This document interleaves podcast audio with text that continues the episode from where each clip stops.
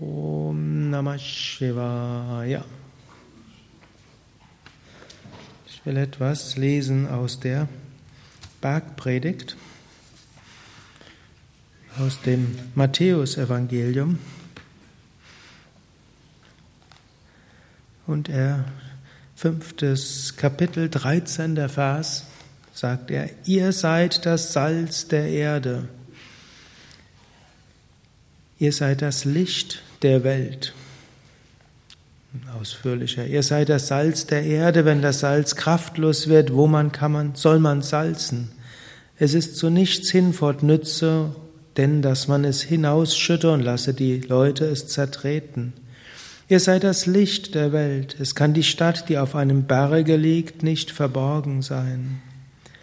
Man zündet auch nicht ein Licht an und setzt es unter einen Scheffel, sondern auf einen Leuchter. So leuchtet es allen, die im Hause sind. So soll euer Licht leuchten, dass alle eure guten Werke sehen und euren Vater im Himmel preisen. Hier gibt Jesus letztlich auch einen Auftrag an all diejenigen, die auf dem spirituellen Weg sind. Letztlich, man braucht nur wenig Salz, um ein Gericht gut schmecken zu lassen. Und so, es braucht auch nicht so viele ernsthafte spirituelle Aspiranten, um eine Kultur gut zu würzen. Aber es braucht einige. Und es braucht auch nicht ein Riesenlicht, um einen Raum zu erleuchten. Der Raum hier ist jetzt relativ hell, aber wenn man die Quadratmeter messen würde, wo hier wo Lampen da sind, sind nicht viel. Es braucht äh, etwas Licht, um einen Raum zu erleuchten, und es braucht etwas Salz, um ein Gericht zu würzen. Gut, Yogis kommen noch ohne Salz aus, aber wenn man jetzt vom normalen Standpunkt ausgehen würde, hm, Salz der Erde und Licht der Welt. Und in diesem Sinne sagt er zum einen, als spirituelle Aspiranten sind wir wichtig, nicht nur für unseren eigenen spirituellen Fortschritt und nicht nur, dass wir selbst Zufriedenheit, Erleuchtung und vielleicht mindestens etwas Entspannung und Gesundheit und mehr Lebensfreude haben, sondern da steckt mehr dahinter. Als spiritueller Aspirant, Aspirantin öffnen wir uns und lassen Licht durch uns leuchten und strahlen und wollen Friedensenergie in die ganze Welt schicken. Es gibt ja auch so die, das sogenannte Gesetz des hundertsten Affen. Ich weiß aber, von dem schon mal gehört hat. Man hat irgendwo in, auf einer Inselgruppe gab es Affen und denen hat man Bananen gegeben und Affen lieben natürlich Bananen, aber man hat diese Bananen erst geschält und dann in den Sand geworfen. Und natürlich, wenn die armen Affen dann die Bananen gemampft haben, dann waren dort lauter Steine und das war ihnen unangenehm. Und ab und zu mal ist ein Affe auf die Idee gekommen, erstmal die Banane im Wasser zu waschen. Und am Anfang hat es niemanden interessiert. Also die Affen hat es nicht interessiert. Aber dann, als über die ganze Inselgruppe hinweg 100 Affen die Bananen im Wasser gewaschen haben, dann haben plötzlich alle die, ba die Affen, also alle Affen die Bananen im, Wasche, im Wasser gewaschen. Die ersten wurden nicht beachtet, egal ob das jetzt sehr sinnvoll war oder nicht. Aber als es 100 waren, haben es alle gemacht. So in diesem Sinne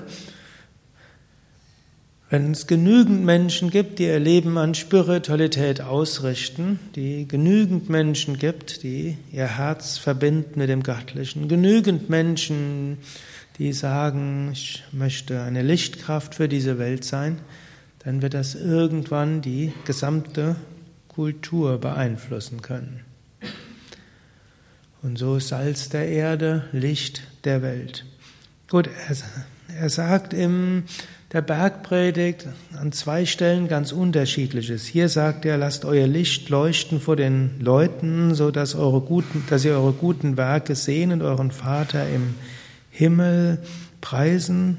Aber an einer anderen Stelle sagt er dann auch, habt Acht, also im sechsten Kapitel, habt Acht auf eure Frömmigkeit, dass ihr sie nicht übt vor den Leuten, auf dass ihr von ihnen gesehen werdet. Ihr habt sonst keinen Lohn bei eurem Vater im Himmel. Hm, wenn ihr Almosen gebt, dann lasst die rechte Hand nicht wissen, was die linke Hand gibt und umgekehrt. Also es gibt diese Polarität. Auf der einen Seite soll man nicht seine guten Werke herausposaunen, auf der anderen Seite soll man sie aber zeigen. Was davon ist jetzt richtig?